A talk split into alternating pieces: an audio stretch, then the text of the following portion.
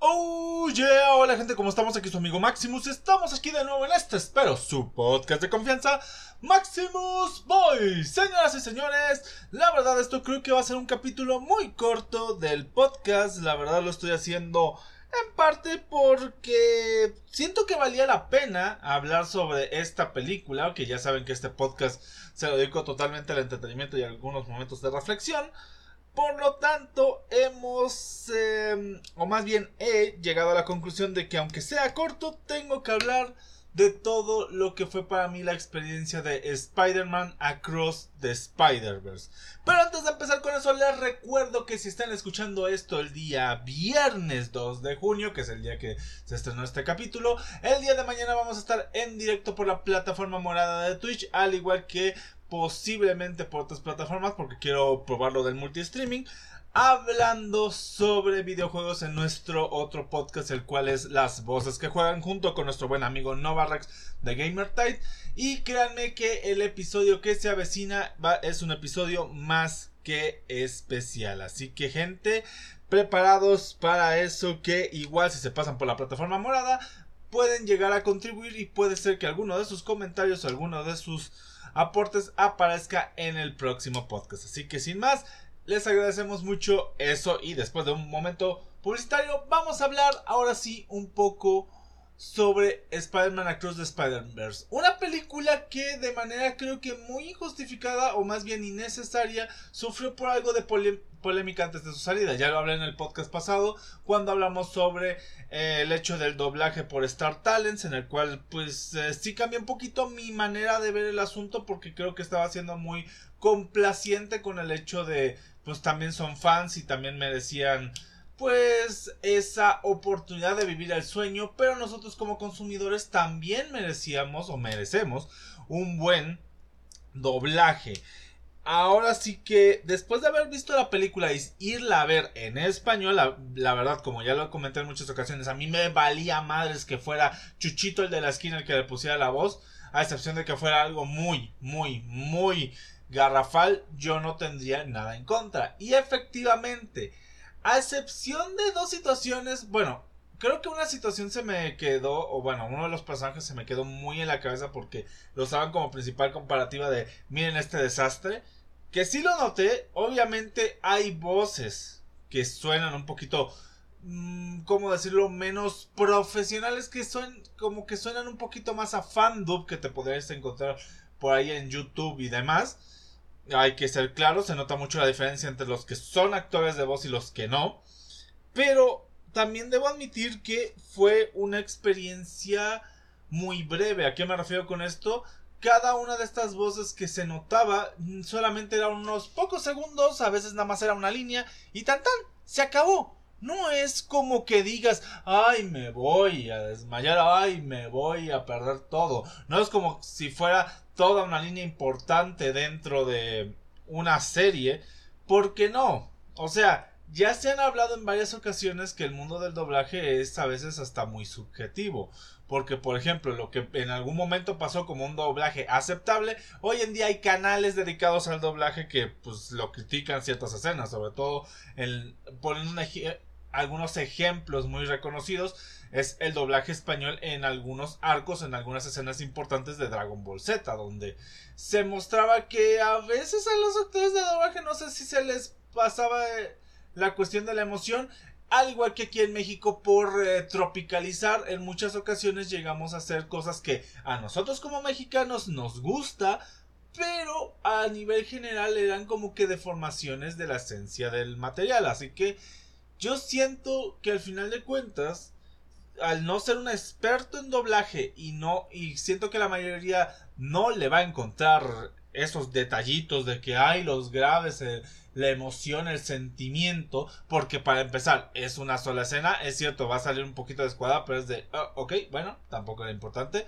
Y hay un comentario, hay un comentario en particular, o bueno, más bien una situación en particular que con la que me siento identificado.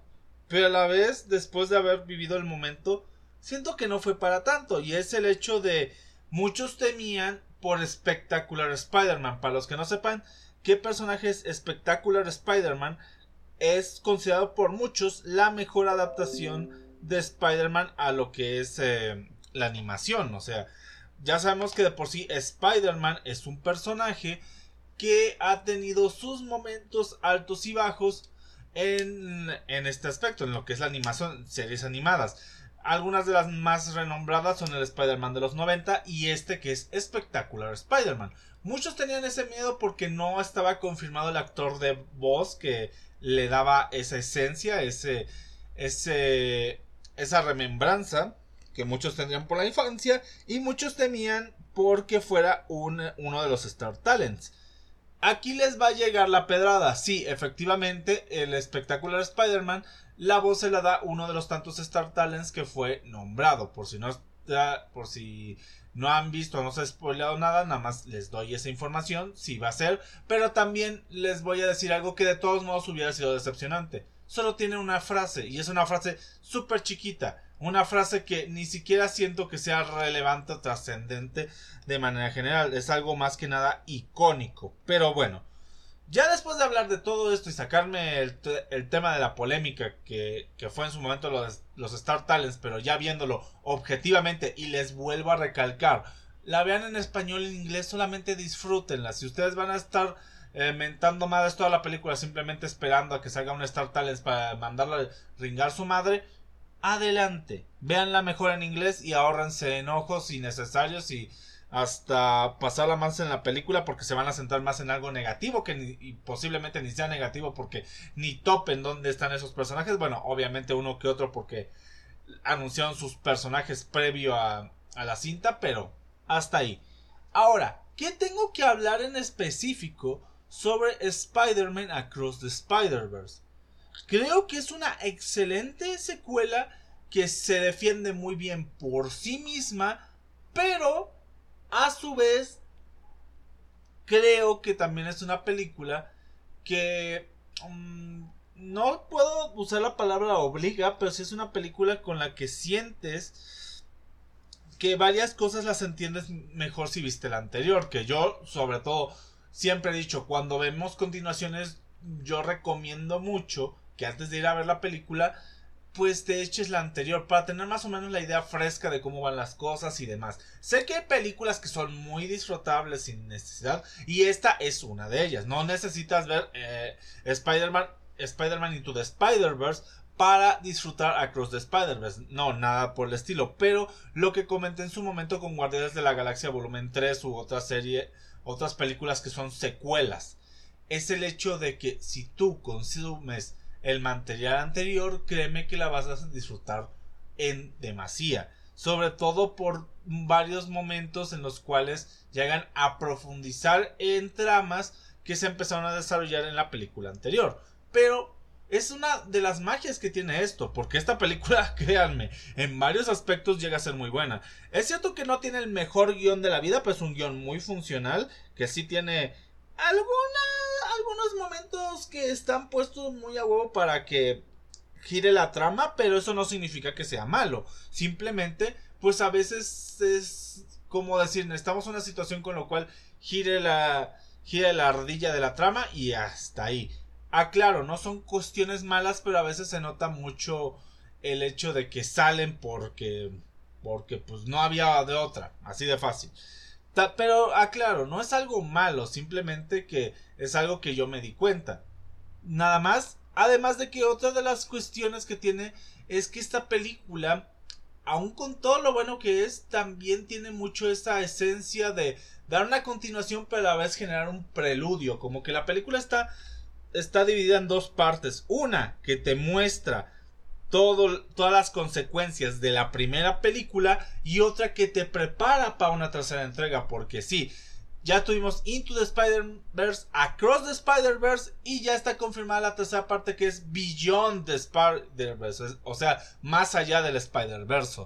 Eh, ya me generó hype, no sé si vamos a tener que esperar otros 4 o 5 años para... Bueno, creo que sí, fueron 5 años de espera, así que no sé si vayamos a esperar...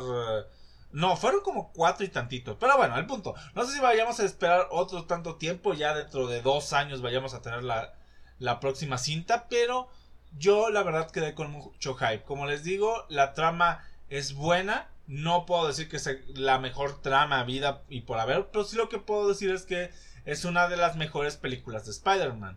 Lo que han hecho los de Sony con esta saga de Spider-Man es lo que creo que el personaje merecía. Pero también me sabe un poquito raro el hecho de que es con un Spider-Man al cual mucha gente no le da la oportunidad simplemente por no ser Peter Parker. Esto es algo que ya comenté en su momento cuando hice el TikTok hablando sobre mi, eh, sobre mi opinión sin spoilers, que también esta es opinión sin spoilers, pero más extensa, un poquito más explicada.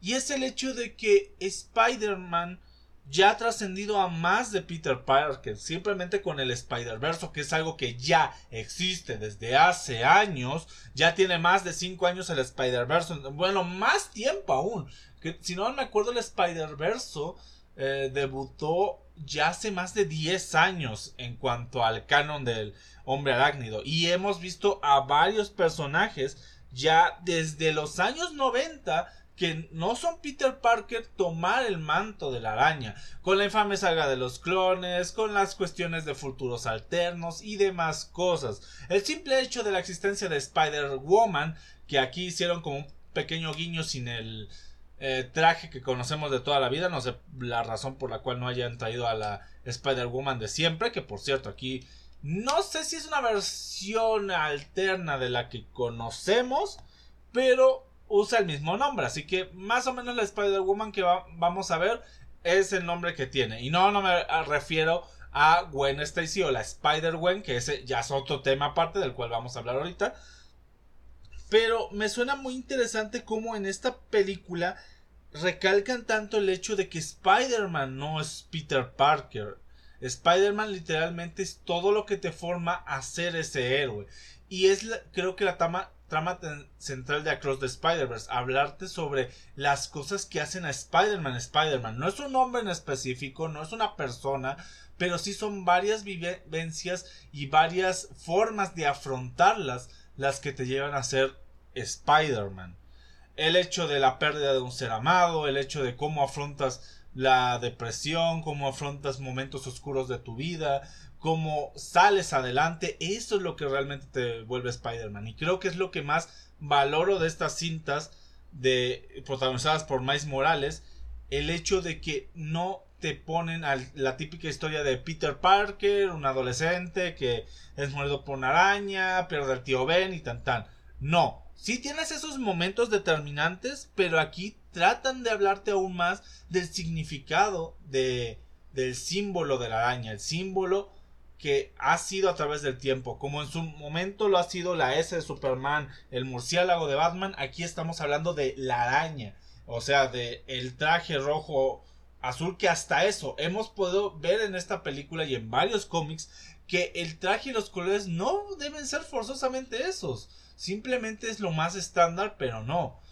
Spider-Man no, no está mm, dividido ni por etnia, ni por clase, ni por raza, ni por edad. Spider-Man es un, pues me atrevería a usar la frase, es un estilo de vida, literalmente. Vemos a un Peter Parker, vemos a vemos a un este Miguel Ojara, Miles Morales, Gwen Stacy, eh, varios nombres que ya en estos momentos ya ni me acuerdo. Solo faltó que nos sacaran un Doc Ock. Bueno, técnicamente vimos muchos Peter Parkers, pero más que nada como pequeños cameos.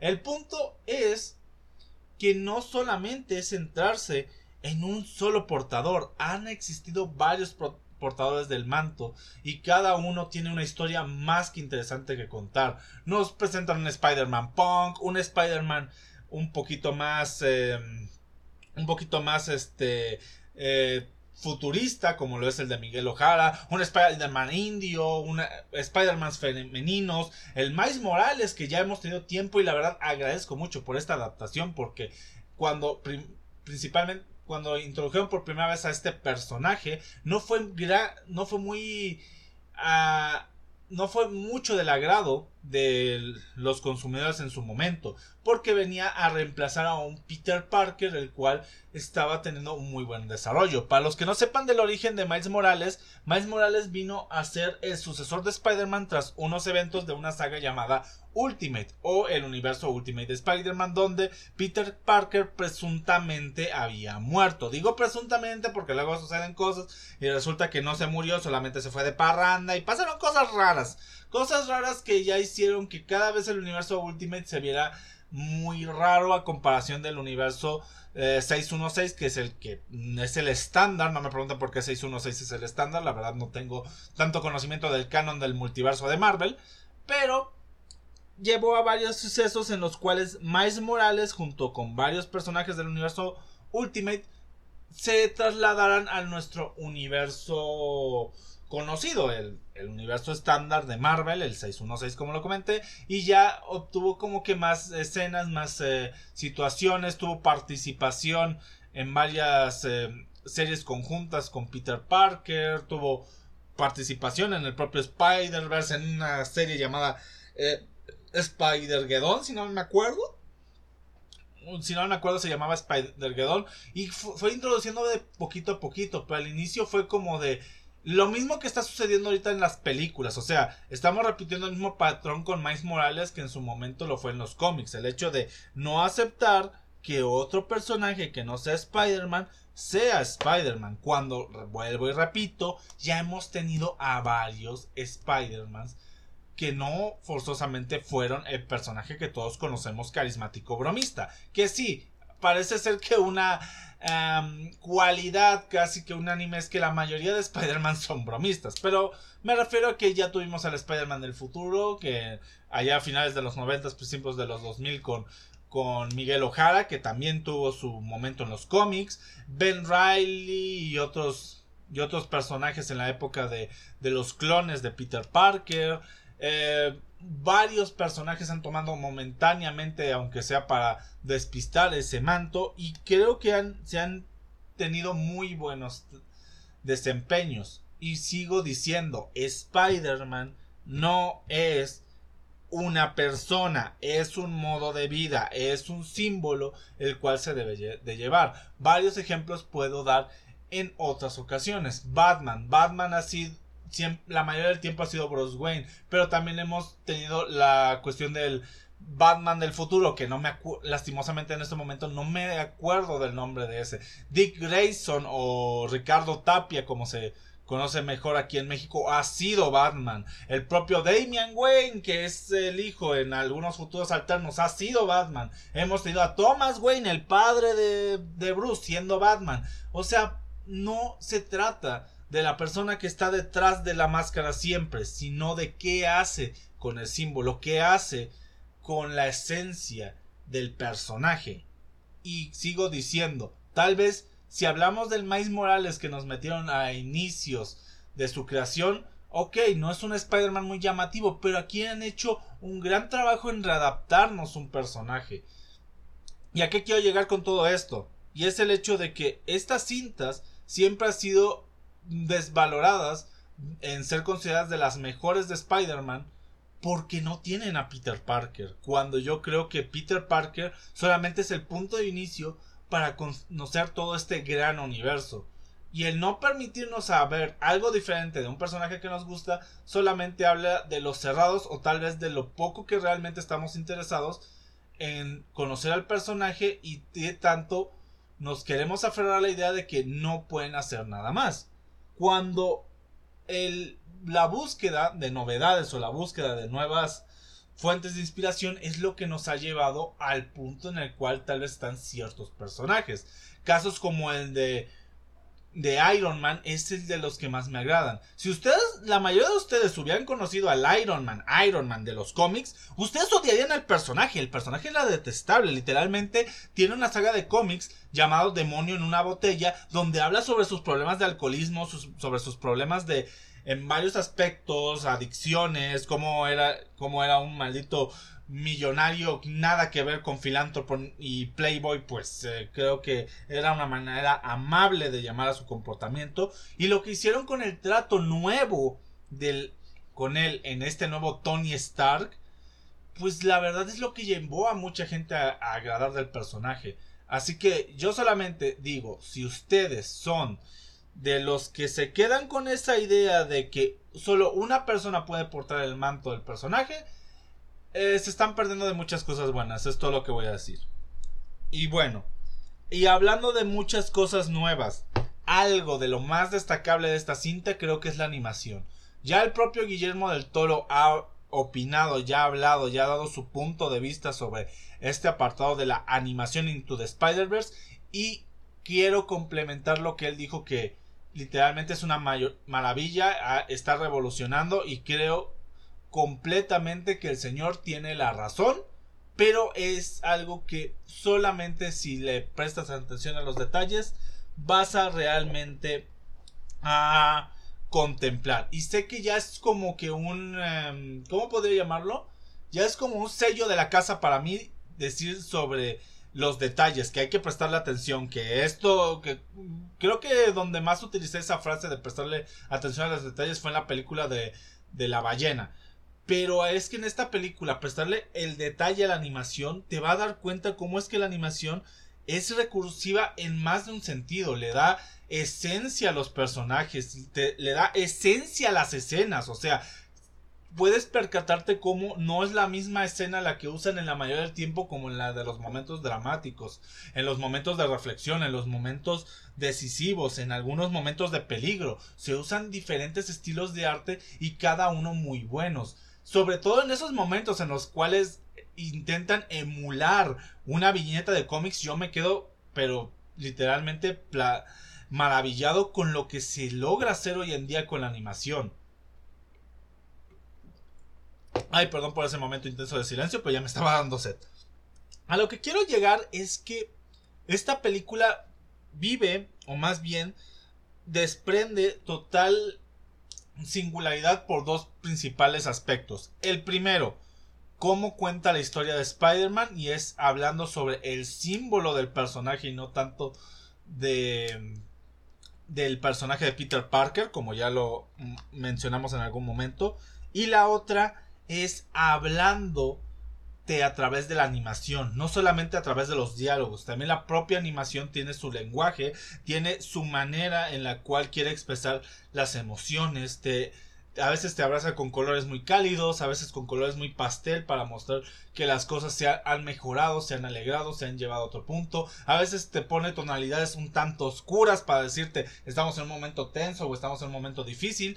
Y es algo que me alegra. Yo no soy un experto en animación, pero tengo amigos dentro del mundo de lo que es diseño gráfico, dentro de todo esto, y sí me han hecho uno que otro comentario de los cuales yo he podido recabar algunas ideas, tal vez muy burdas, tal vez me estoy equivocando, pero es lo que me ha llegado a transmitir esta cinta. No solamente los diálogos, que tiene muy buenos diálogos, creo que tiene algunos diálogos que te hacen reflexionar sobre si realmente conocía el personaje y otros diálogos que te hacen reflexionar sobre realmente estoy tomando mis propias decisiones o estoy haciendo lo que la gente espera que haga. Y ese es otro tema y el final con el que quiero tratar. La película habla mucho sobre lo que la gente espera de ti y lo que haces sin que ellos a veces se den cuenta. Lo que haces y para otros puede ser malo.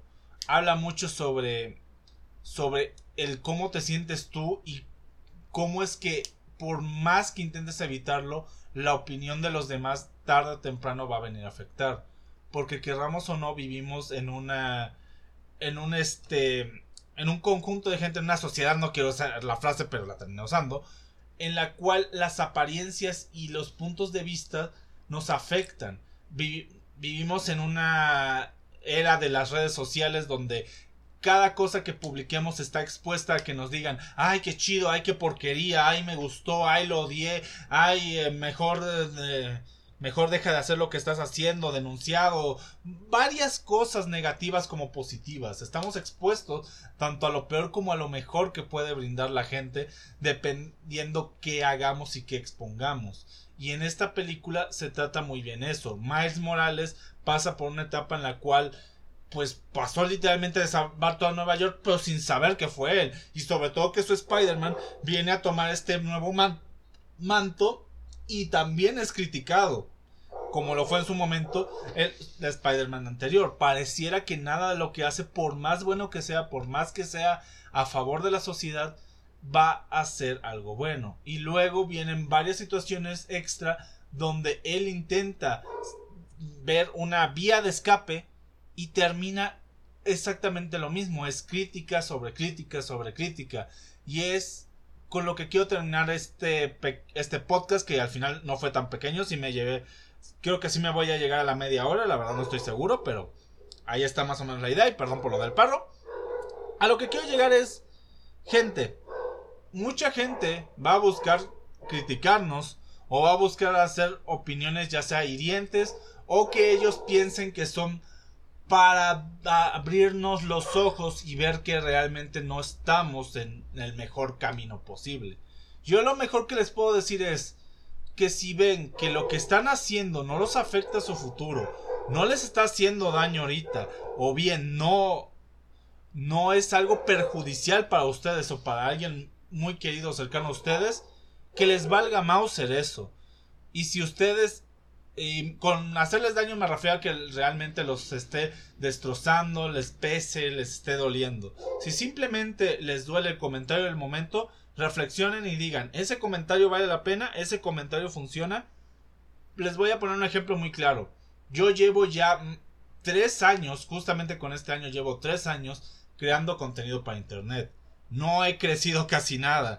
Creo que de las pocas personas que me escuchan, se los agradezco y me lo han hecho saber. Y de los que no me llegan a escuchar, la verdad, también, más de lo mismo. Se los espero que el día que estén escuchando esto, sepan que no se trata de simplemente sacar números, de simplemente monetizar de esto. A mí me gusta esto y espero algún día vivir de poder expresar todo esto que sé, ya sea del mundo del cine, de los cómics, del entretenimiento, de finanzas, de cuestiones matemáticas, de varias de las pasiones que tengo y de varias de las cosas que me han llevado a ser quien soy actualmente. Y se trata justamente de eso. Si tú no te sientes mal, si tú no sientes que sea una pérdida de tiempo, si tú no sientes que podrías estar haciendo algo mejor con ese tiempo, pues no lo dejes de hacer. Si tú tienes fe en tu proyecto, si tú tienes fe en lo que estás trabajando, si tú tienes fe en que lo que haces es algo que va a servirte ya sea a futuro o sirve para que otra persona pues la pase un buen rato, pues síguelo haciendo. Por eso yo invito a todas las personas que tengan ese deseo de crear contenido, hablar sobre un tema o demás, háganlo. Y si no tienen con quién hacerlo o simplemente quieren disfrutar de algo, de, este mundo del entretenimiento, ya sea geek o simplemente cine, música o demás, aquí tienen a su amigo Máximos. A mí me encanta platicar de santo tema ocurrido. Hay algunos temas que, de los cuales no soy tan fan, pero me gusta saber y me gusta cultivarme. O sea, de lo que sé me gusta hablar hasta por debajo de los codos y de lo que no sé me interesa callar y escuchar para entender esa cosa que tal vez en este momento no me guste, pero el día de mañana puede ser interesante. Así llegué a muchos universos, como por ejemplo el de Warhammer 40.000, al universo de adentrarme más a Pokémon y más cosas por el estilo. Así que, gente, no se echen para atrás simplemente por las críticas o el que dirá de la gente. La gente tiene su opinión, tiene su propia manera de ver el mundo. Pero si a ustedes no les hace daño y si a esas personas tampoco les hace daño sobre todo, no les hagan caso. A veces las opiniones vienen con una intención de intentar ser la luz al final del túnel para que veas que tal estás perdiendo tiempo, pero en muchas ocasiones no todos viajamos por la misma carretera, no todos pasamos por los mismos túneles, no todos vamos por el mismo camino. Así de fácil, así de sencillo gente, y bueno, en conclusión, Vayan a ver la película de Spider-Man Across the Spider-Man, Across the Spider-Verse, perdón, ya sea en español, inglés, eh, portugués, no sé el idioma en el que quieran verlo, pero vayan y disfrútenla, sobre todo disfrútenla. Si tienen esa oportunidad de prestarle atención a los detallitos que comentamos por aquí, créanme que van a pasar un momento más que excelente.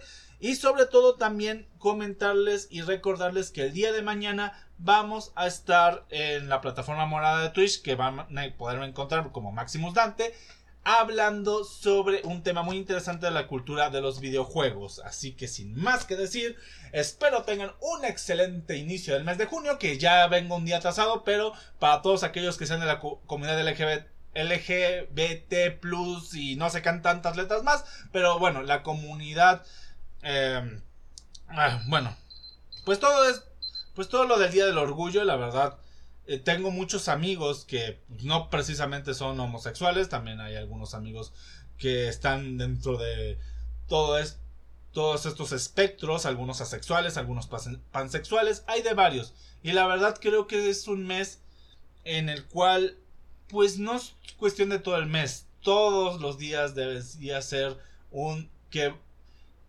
que bueno, o más bien me alegra que ya no estemos viviendo en esa época que simplemente por tus preferencias o por que si te gusta X o Y, pues te echen de lado, porque eso mismo le pasó a la gente que ha sido geek o ha sido o, ha sido eh, friki, otaku o demás, solamente que ellos es un gusto que tienen por otras personas o un gusto que tienen hacia su género o cómo se sienten identificados. Así que es aún más importante porque estamos hablando de su esencia más, eh, pues, mm, pues más arraigada, porque es literalmente de cómo te identificas tú como persona. Ya no es identificarte por tus gustos, sino de qué te gusta, quién eres. Un, un hombre que dentro del cuerpo de una mujer, una mujer dentro del cuerpo de un hombre, un hombre que quiere ser mujer, cosas varias. Hombres que les gustan hombres, mujeres que les gustan mujeres, hombres que les gusta de todo, mujeres que les gusta de todo.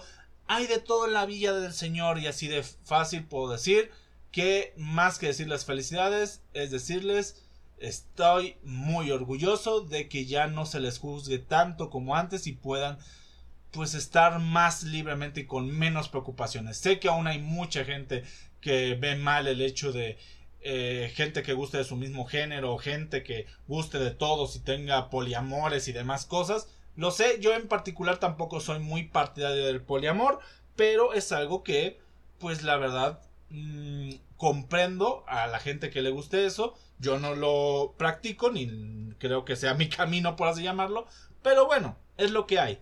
Y ahora sí que con esta última conclusión que quería hacerla porque como comento, tengo muchos amigos dentro de la comunidad, pues concluimos este podcast deseándoles un excelente día, tarde, noche, o sea, la que estén escuchando, y nos vemos en el próximo podcast o el día de mañana si es que quieren pasarse por la plataforma morada. Nos vemos, bye, adiós.